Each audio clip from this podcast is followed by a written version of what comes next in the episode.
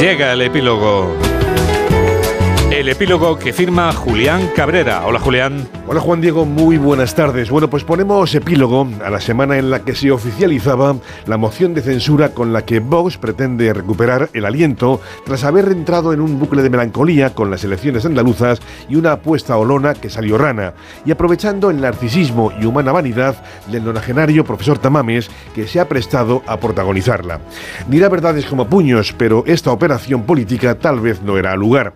Semana en la que el gobierno pactaba consigo mismo y con los sindicatos una reforma de las pensiones, parche electoral para empresarios y Partido Popular. Reforma que pretende garantizar las desorbitadas subidas del IPC y el tsunami del baby boom por la vía más fácil, que es aumentando la presión recaudatoria o lo que es igual, poniéndoles a contribuyentes, empresas y asalariados el traje de cajeros automáticos.